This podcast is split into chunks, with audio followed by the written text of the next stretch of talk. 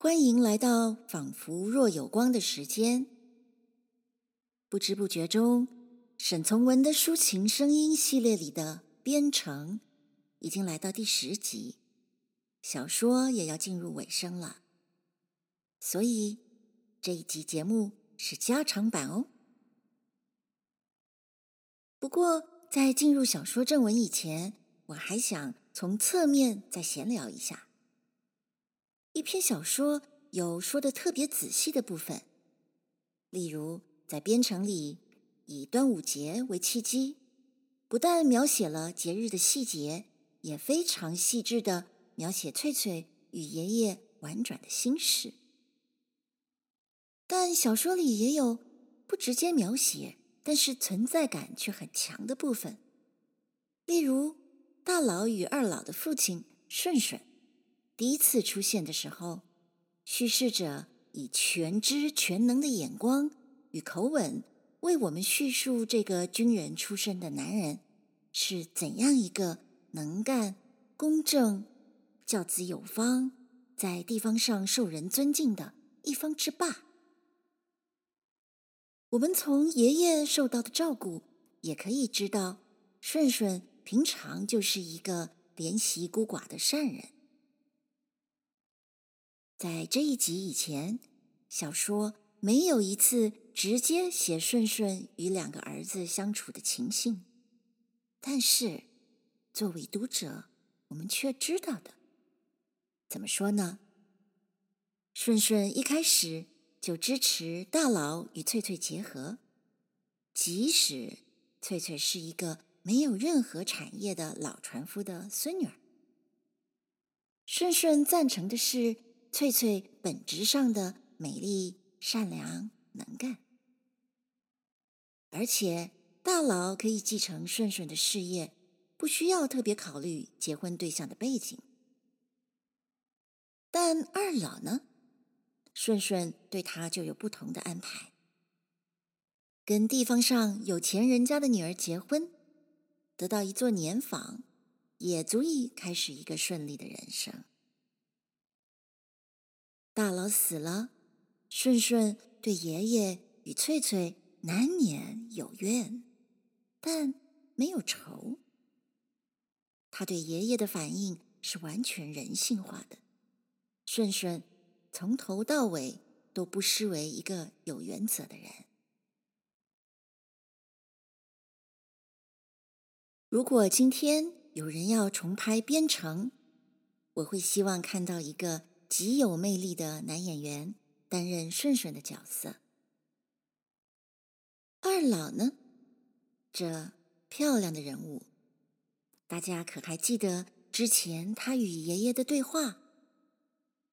爷爷告诉二老，不需要追求成为大人物，只要保有原来的正直纯良就好了。二老本来。也希望与翠翠一同继承渡船，那不正是打算追求一个清明纯粹的人生吗？然而，命运的安排却不如此。在茶洞外面的世界，可能正是动乱无常的时代。走出茶洞的二老，可能就会走入父亲顺顺当年的人生道路了吧？边城啊，边城，我们是想进入呢，还是离开？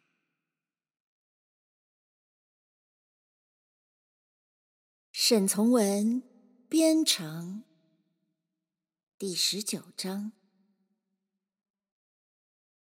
翠翠向竹林里跑去。老船夫半天还不下船。这件事从裸送二老看来，前途显然有点不利。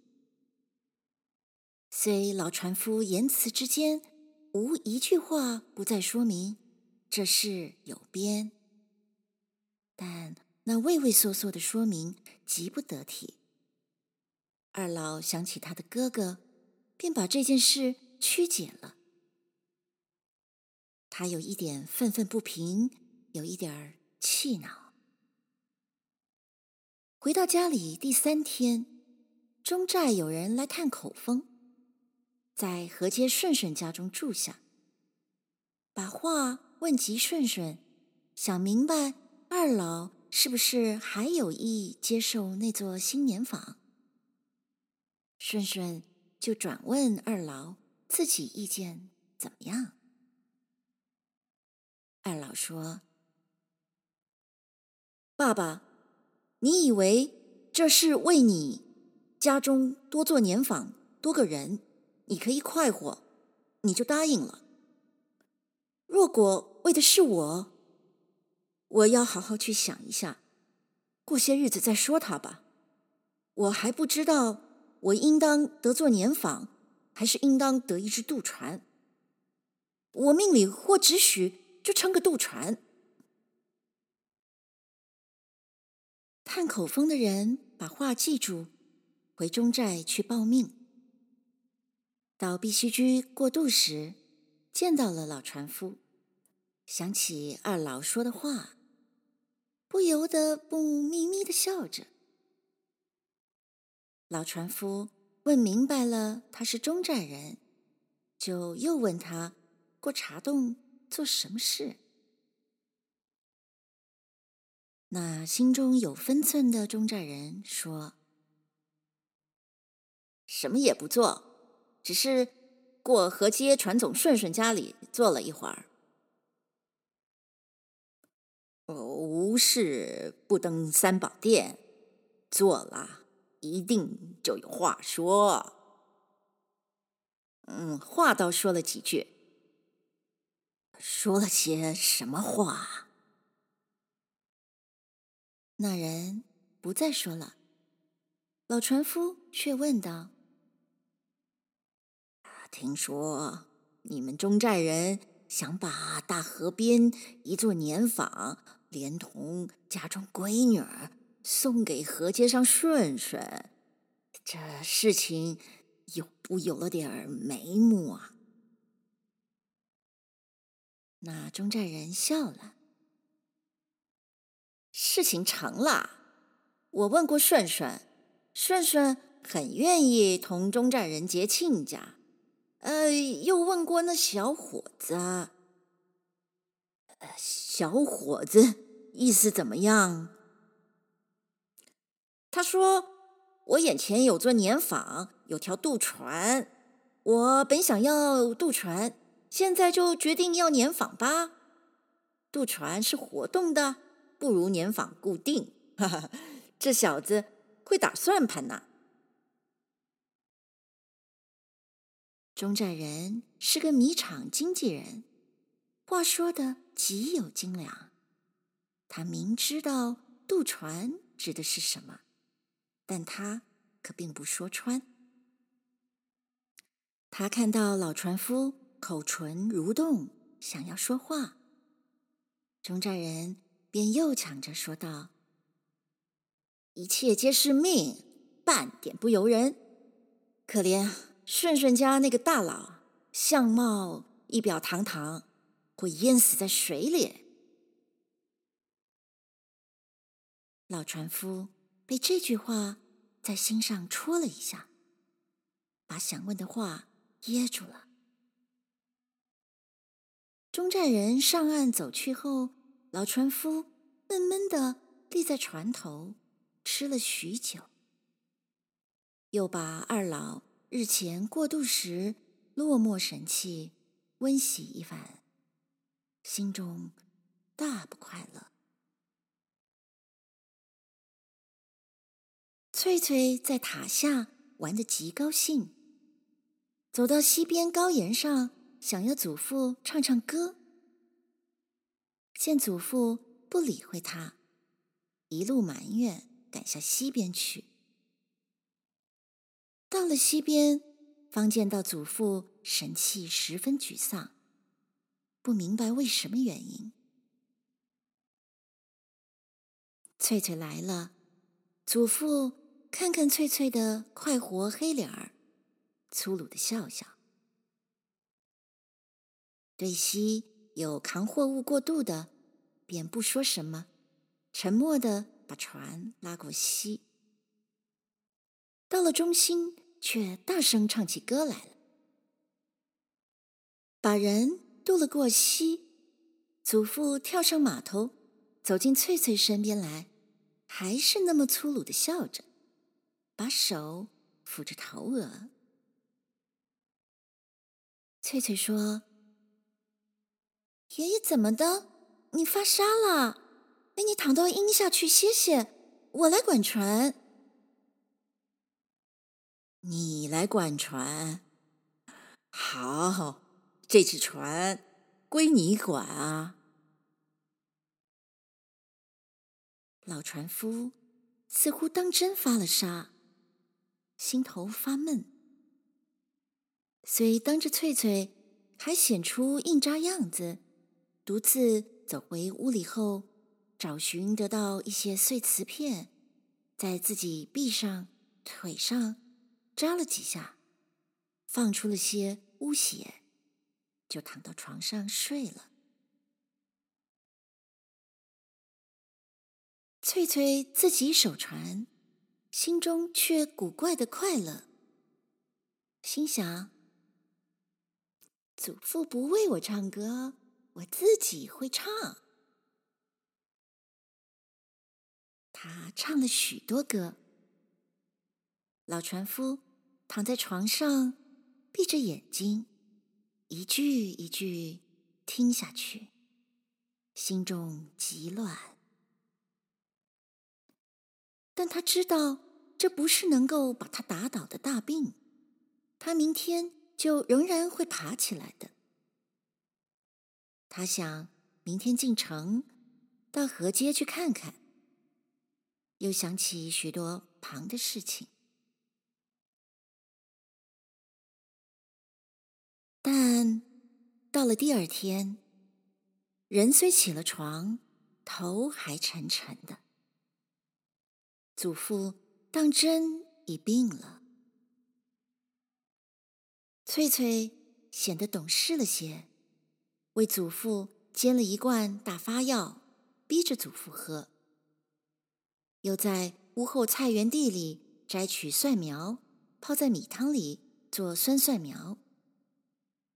一面照料船只，一面还时时刻刻出贡赶回家里来看祖父，问这样那样。祖父可不说什么，只是为一个秘密痛苦着。躺了三天，人居然好了。屋前屋后走动了一下，骨头还硬硬的。心中惦念到一件事情，便预备进城过河街去。翠翠看不出祖父有什么要紧事情，必须当天进城，请求他莫去。老船夫把手搓着，估量到是不是应说出那个理由。翠翠一张黑黑的瓜子脸。一双水汪汪的眼睛，使他吁了一口气。他说：“我有要紧事情，得今天去。”翠翠苦笑着说：“有有多大要紧事情？还不是……”老船夫知道翠翠脾气。听翠翠口气，已有点不高兴，不再说要走了，把预备带走的竹筒同扣花搭帘搁到条机上后，带点儿谄媚，笑着说：“啊，不去吧，你担心我会摔死，我就不去吧。我以为早上天气不很热啊，到城里。”把事办完了就回来啊！哦，不去也得，我明天去啊。翠翠轻声的、温柔的说：“你明天去也好，你腿还软，好好的躺一天再起来。老船夫似乎心中还不甘服，撒着两手走出去。门线边一个打草鞋的棒槌，差点儿把他绊了一大跤。稳住了时，翠翠苦笑着说：“爷爷，你瞧，还不服气？”老船夫拾起那棒槌，向屋角雨摔去，说道：“啊，爷爷老了，过几天打豹子给你看。”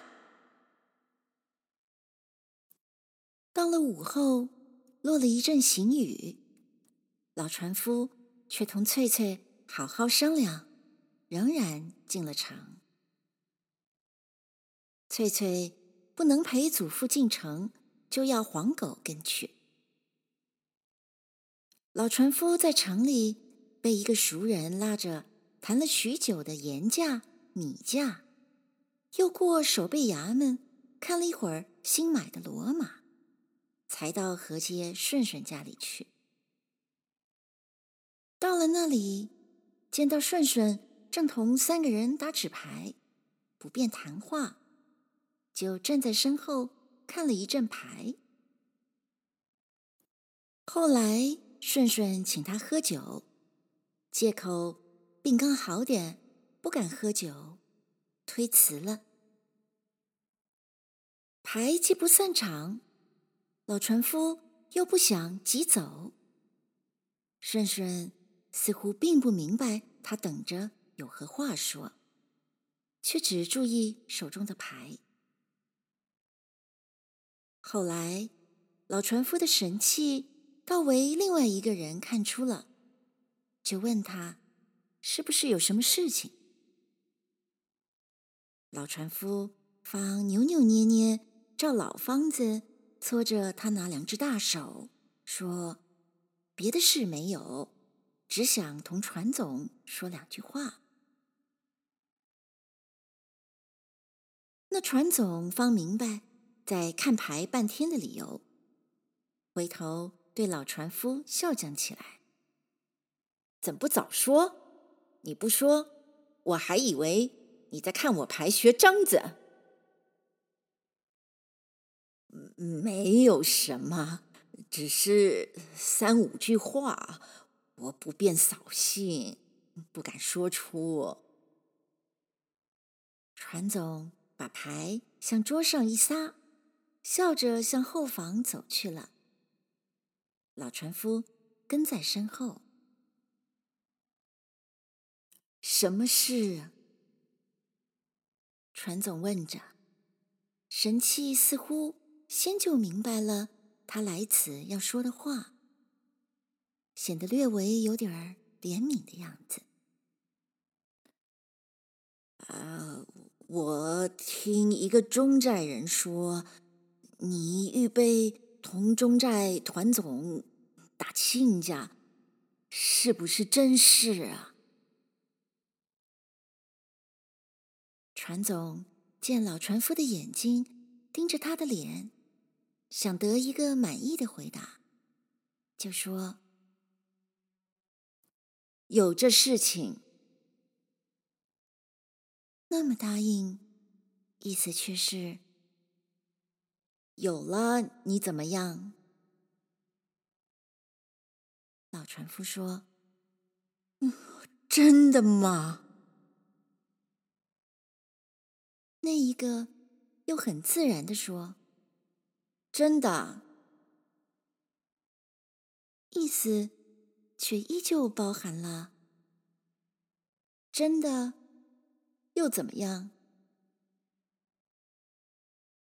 老船夫装得很从容地问。二老呢？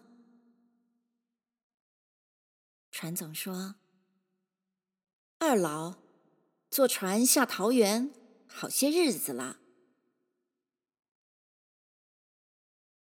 二老下桃园的事，原来还同他爸爸吵了一阵才走的。船总性情虽异常豪爽，可不愿意间接把第一个儿子弄死的女孩子，又来做第二个儿子的媳妇，这是很明白的事情。若照当地风气，这些事认为只是小孩子的事，大人管不着。二老当真喜欢翠翠，翠翠又爱二老，他也并不反对这种爱怨纠缠的婚姻。但不知怎么的。老船夫对于这件事的关心，使二老父子对于老船夫反而有了一点误会。船总想起家庭间的近事，以为全与这老而好事的船夫有关，虽不见诸形色，心中却有个疙瘩。船总不让老船夫再开口了，就语气略粗的说道：“伯伯，算了吧，我们的口只应当喝酒了，莫再只想替儿女唱歌。你的意思我全明白，你是好意，可是我也求你明白我的意思。我以为我们只应当。”谈点自己份上的事情，不适宜于想那些年轻人的门路了。老船夫被一个闷拳打倒后，还想说两句话，但船总却不让他再有说话机会，把他拉出到牌桌边去。老船夫。无话可说。看看船总时，船总虽还笑着谈到许多笑话，心中却似乎很沉郁，把牌用力直到桌上去。老船夫不说什么，带起他那个斗笠，自己走。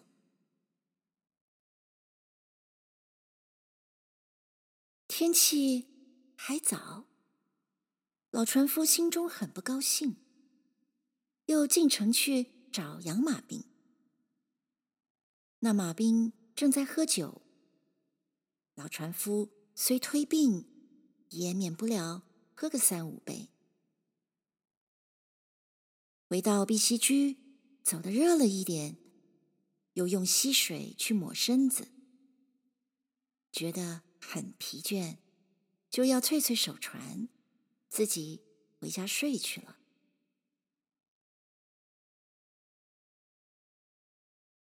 黄昏时，天气十分郁闷，西面各处飞着红蜻蜓，天上已起了云，热风把两山竹簧吹得声响极大，看样子。到晚上必落大雨。翠翠守在渡船上，看着那些西面飞来飞去的蜻蜓，心也急乱。看祖父脸上颜色惨惨的，放心不下，便又赶回家中去。先以为祖父一定早睡了，谁知还坐在门线上打草鞋。爷爷，你要多少双草鞋？床头上不是还有十四双吗？怎么不好好的躺一躺？老船夫不作声，却站起身来。昂头向天空望着，轻轻地说：“翠翠，今晚上要落大雨，响大雷的。回头把我们的船吸到岩下去。这雨大了。”翠翠说：“爷爷，我真吓怕。”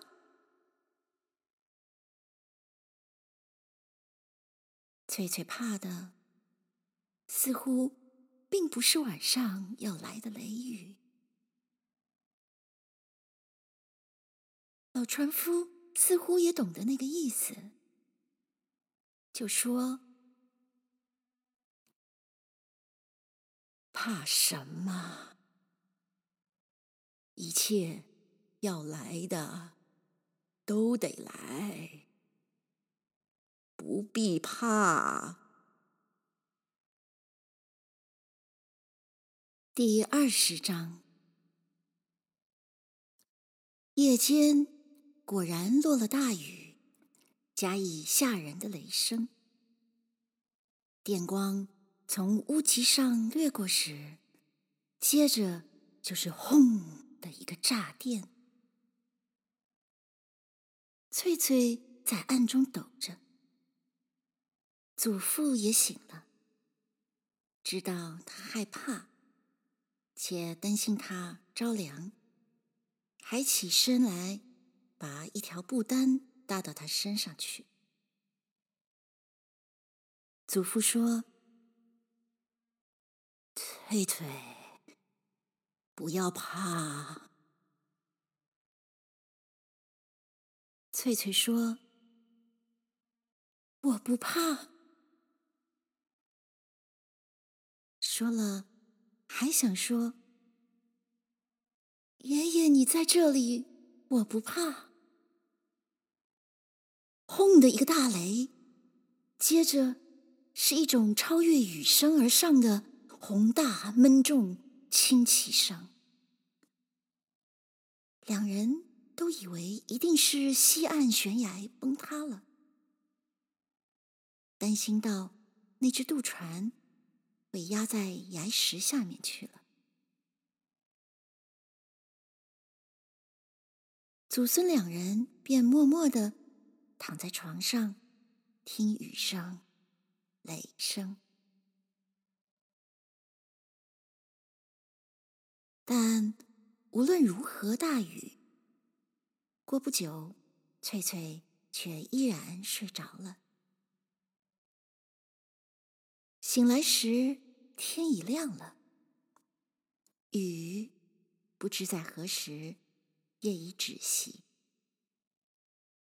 只听到西两岸山沟里注水入溪的声音。翠翠爬起身来，看看祖父，还似乎睡得很好，开了门走出去。门前已成为一个水沟，一股水便从塔后哗哗的流来，从前面悬崖直堕而下，并且各处都是那么一种临时的水道。屋旁菜园地以为山水冲乱了，菜秧皆掩在粗沙泥里了。再走过前面去看看溪里，才知道溪中也涨了大水，已漫过了码头，水脚快到茶缸边了。下到码头去的那条路，正同一条小河一样，哗哗的泄着黄泥水。过渡的那一条横溪签订的缆绳，也被水淹没了。泊在崖下的渡船已不见了。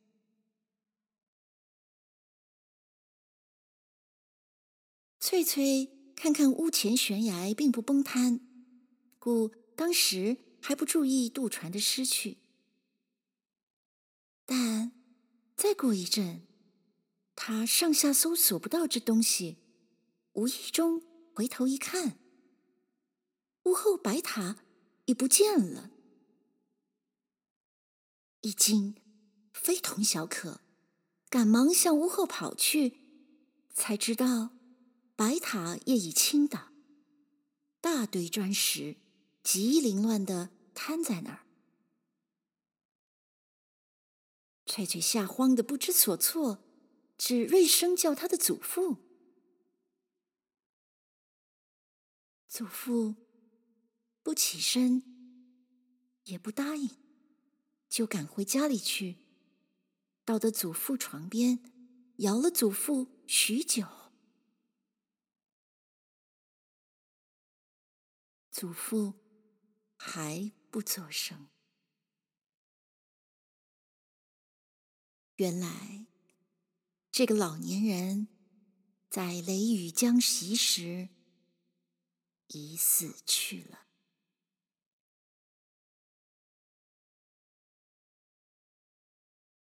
翠翠于是大哭起来。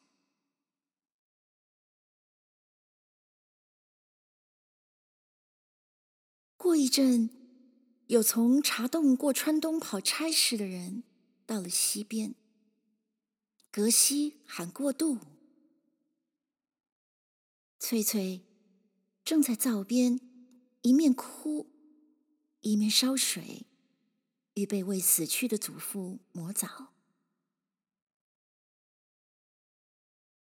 那人以为老船夫一家还不醒，急于过河。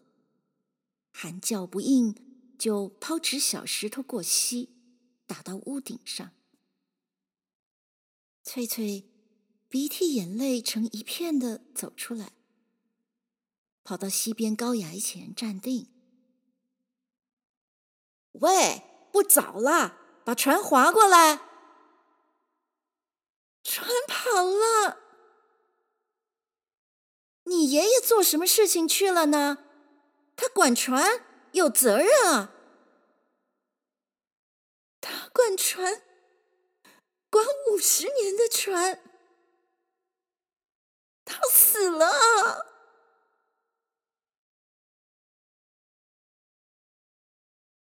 翠翠一面向格西人说着，一面大哭起来。那人知道老船夫死了。得进城去报信，就说：“真死了吗？哎，不要哭吧，我回去通知他们，要他们弄条船带东西来。”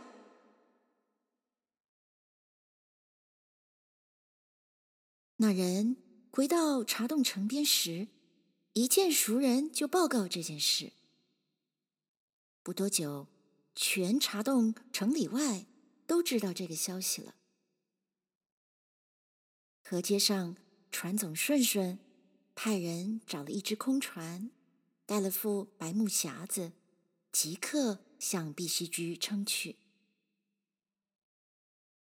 城中养马兵却同一个老军人赶到碧溪居去，砍了几十根大毛竹，用葛藤编作筏子，作为来往过渡的临时渡船。发子编好后，撑了那个东西到翠翠家中那一边岸下，留老兵守竹筏来往渡人，自己跑到翠翠家去看那个死者，眼泪湿盈盈的，摸了一会，躺在床上硬僵僵的老友，又赶忙着做些应做的事情。到后，帮忙的人来了，从大河船上运来棺木也来了。住在城中的老道士还带了许多法器，一件旧麻布道袍，并提了一只大公鸡，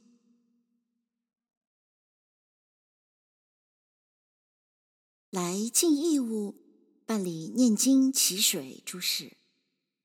也从发上渡过来了。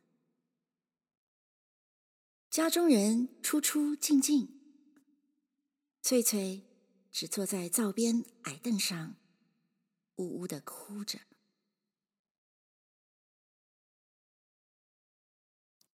到了中午，船总顺顺也来了，还跟着一个人扛了一口袋米、一坛酒、一腿猪肉，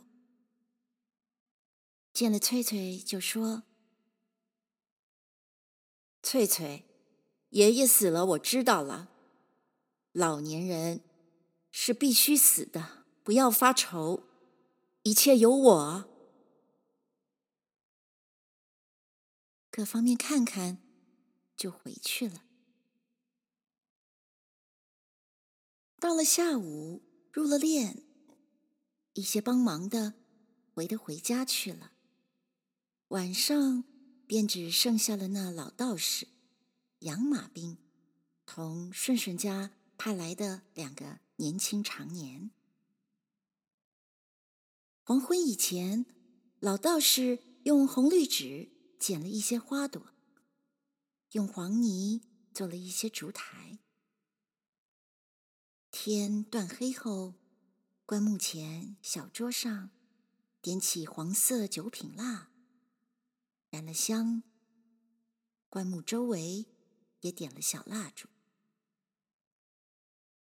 老道士披上那件蓝麻布道服，开始了丧事中绕棺仪式。老道士在前，拿着小小纸幡引路；孝子第二，马兵殿后，绕着那即墨棺木慢慢转着圈子。两个长年则站在灶边空处，胡乱地打着锣把。老道士一面闭了眼睛走去，一面。且唱且哼，安慰亡灵。提到关于亡魂所到西方极乐世界花香四季时，老马兵就把木盘里的纸花向棺木上高高撒去，象征西方极乐世界情形。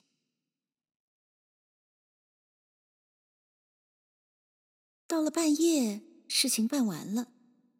放过爆竹，蜡烛也快熄灭了。翠翠泪眼婆娑的，赶忙又到灶边去烧火，为帮忙的人办宵夜。吃了宵夜，老道士歪到死人床上睡着了。剩下几个人还得照规矩在棺木前守灵。老马兵为大家唱丧堂歌，用个空的两米木绳子当做小鼓，把手啵啵啵的，一面敲着，一面唱下去。唱王祥卧冰的事情，唱黄香山枕的事情。翠翠哭了一整天，同时。也忙了一整天，到这时已倦极，便把头靠在棺前眯着了。两长年同马兵吃了宵夜，喝过两杯酒，精神还虎虎的，便轮流把丧堂歌唱下去。但只一会儿，翠翠又醒了，仿佛梦到了什么。惊醒后明白祖父已死，于是又悠悠的哭起来。翠翠，翠翠，不要哭了，人死了，哭不回来的。秃头陈四四接着就说了一个做新嫁娘的人哭泣的笑话，话语中。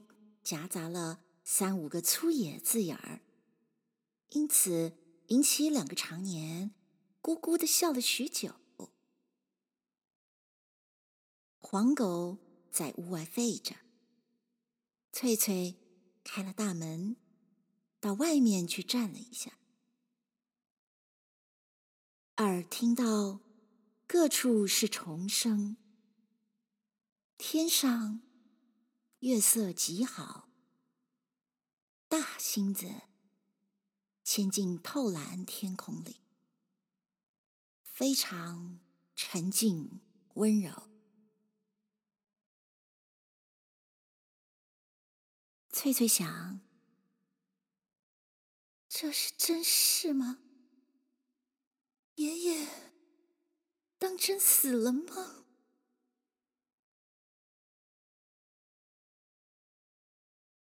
老马兵原来跟在他的后边，因为他知道女孩子心门窄，说不定一炉火闷在灰里，痕迹不露，见祖父去了。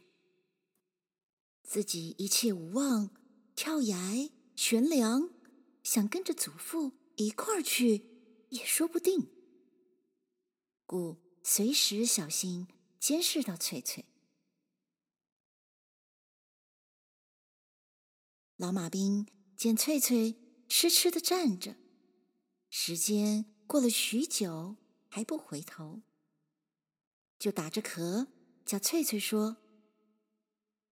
翠翠，露水落了，不冷吗？不冷，天气好得很啊。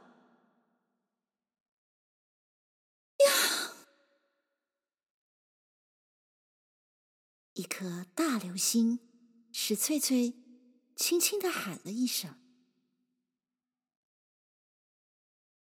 接着。南方又是一颗流星划空而下，对西有猫头鹰叫。翠翠，老马兵也已同翠翠并排一块儿站定了，很温和地说：“你进屋里睡去吧，不要胡思乱想。”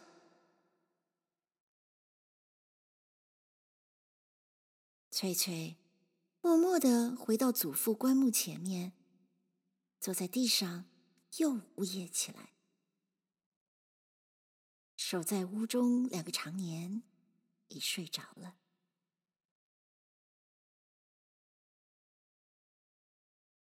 杨马兵便悠悠地说道：“不要哭了，不要哭了，你爷爷。”也难过嘞，眼睛哭胀，喉咙哭嘶，有什么好处？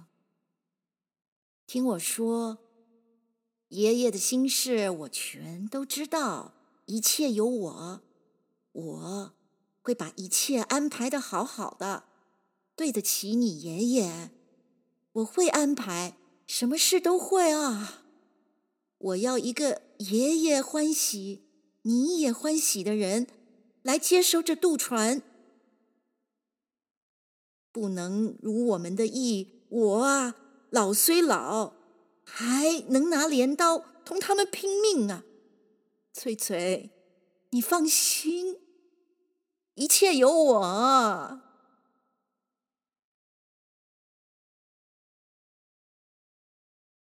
远处不知什么地方。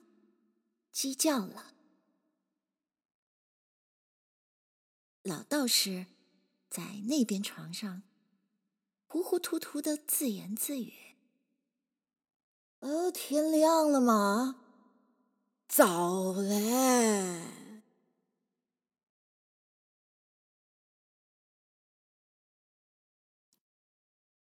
第二十一章。大清早，帮忙的人从城里拿了绳索、杠子赶来了。老船夫的白木小棺材，为六个人抬着到那个倾奇了的塔后山居上去埋葬时，船总顺顺，马兵、翠翠、老道士、黄狗接跟在后面。到了预先掘就的方井边，老道士照规矩先跳下去，把一点朱砂颗粒同白米安置到井中四隅及中央，又烧了一点纸钱，爬出井时，就要抬棺木的人动手下四。翠翠哑着喉咙干嚎，伏在棺木上不起身。金马兵用力把她拉开，方能移动棺木。一会儿，那棺木便下了井，拉去绳子，调整了方向，被星图掩盖了。翠翠还坐在地上呜咽。老道士要回城去替人做斋，过渡走了。船总把一切事托给老马兵，也赶回城去了。帮忙的接到溪边去洗手，家中各人还有各人的事，且知道这家人的情形，不便再叨扰，也不再惊动主人，过渡回家去了。于是，比奇居便只剩下三个人，一个是翠翠，一个是老马兵，一个是由船总家派来暂时帮忙照料渡船的秃头陈四四。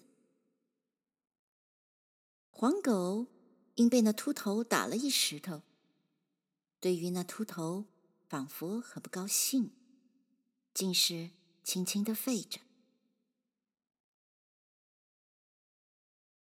到了下午，翠翠同老马兵商量，要老马兵回城去，把马托给营里人照料，再回碧溪居来陪他。老马兵回转碧溪居时，秃头陈四四被打发回城去了。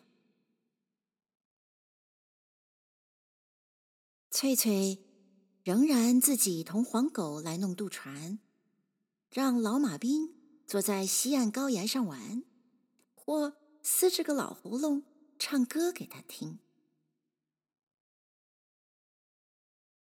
过三天后，船总来商量接翠翠过家里去住。翠翠却想看守祖父的坟山，不愿即刻进城，只请船总过城里衙门去为说句话。许养马兵暂时同他住住。船总顺顺答应了这件事，就走了。养马兵既是个上五十岁了的人，说故事的本领比翠翠祖父高一筹，加之凡事特别关心，做事又勤快又干净。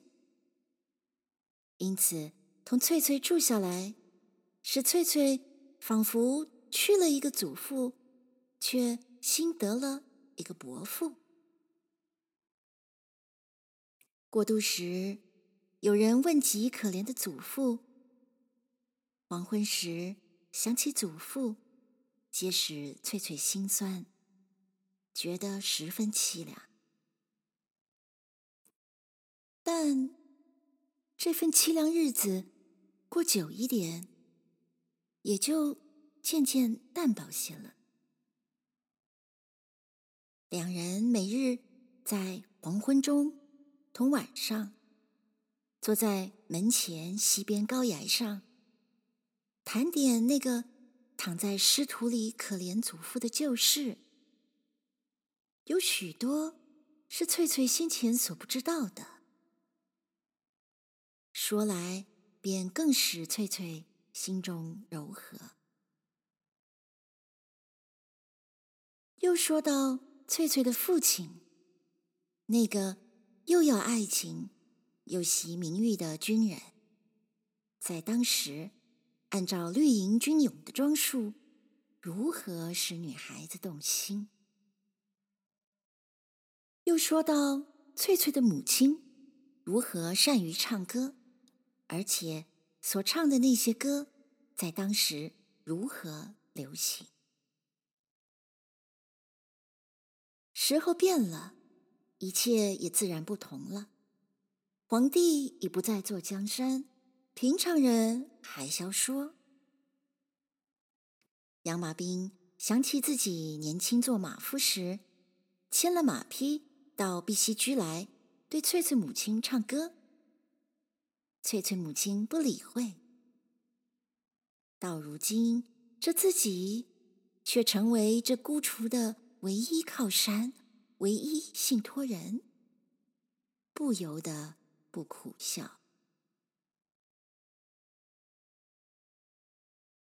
因为两人每个黄昏必谈祖父以及这一家有关系的事情，后来便说到了老船夫死前的一切。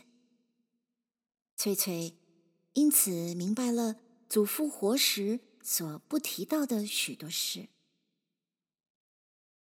二老的唱歌，顺顺大儿子的死，顺顺父子对于祖父的冷淡，中寨人用年访做陪嫁妆奁，诱惑挪送二老。二老既记忆着哥哥的死亡。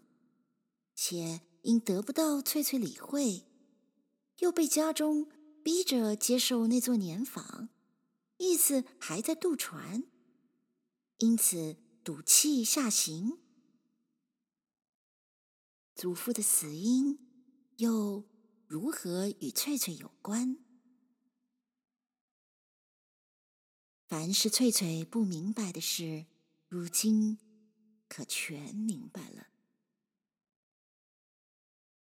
翠翠把事弄明白后，哭了一个夜晚。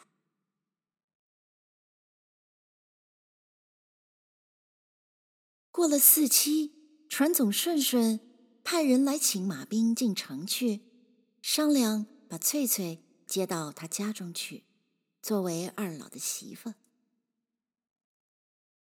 但二老人既在陈州。先就莫提这件事，且搬过河街去住。等二老回来时，再看二老意思。马兵以为这件事得问翠翠。回来时，把顺顺的意思向翠翠说过后，又为翠翠出主张，以为名分既不定妥，到一个生人家里去。不好，还是不如在碧溪居等。等到二老驾船回来时，再看二老意思。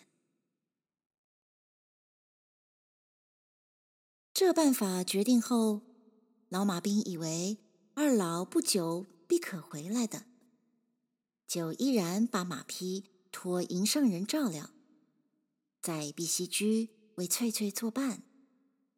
把一个一个日子过下去。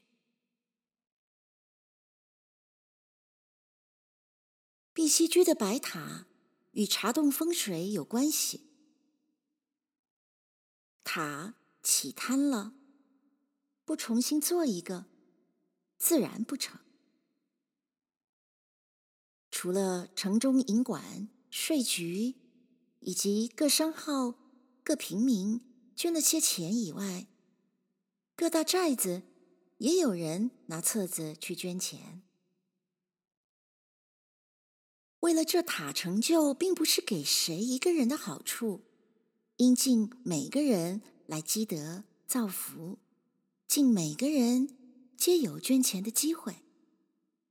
因此，在渡船上也放了个两头有节的大竹筒，中部。锯了一口，尽过渡人自由把钱投进去。竹筒满了，马兵就捎进城中守事人处去。另外又带了个竹筒回来。过渡人一看，老船夫不见了，翠翠辫子上扎了白线，就明白那老的。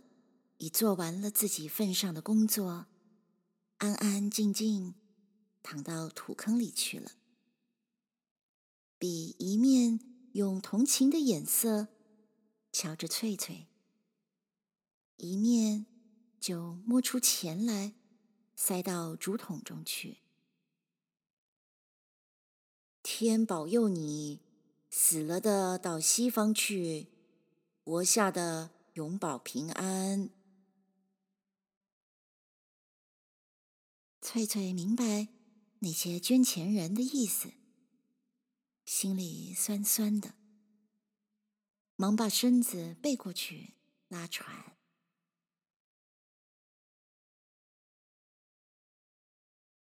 到了冬天。那个起坍了的白塔又重新修好了，可是那个在月下唱歌，使翠翠在睡梦里为歌声把灵魂轻轻扶起的年轻人，还不曾回到茶洞来。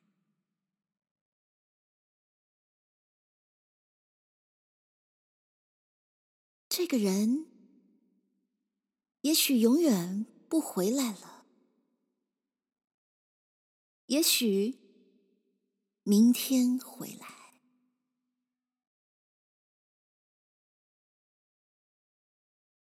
一九三三年冬至一九三四年春完成。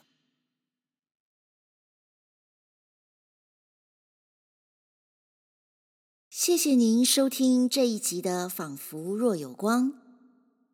我们用十集的篇幅，一起欣赏了沈从文最有代表性的中篇小说《边城》。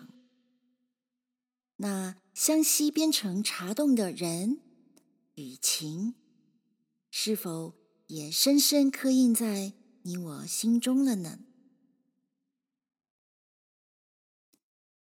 还有更多值得我们细细品味的文学作品，在前面等着我们呢。下一集的《仿佛若有光》节目，我们再会喽。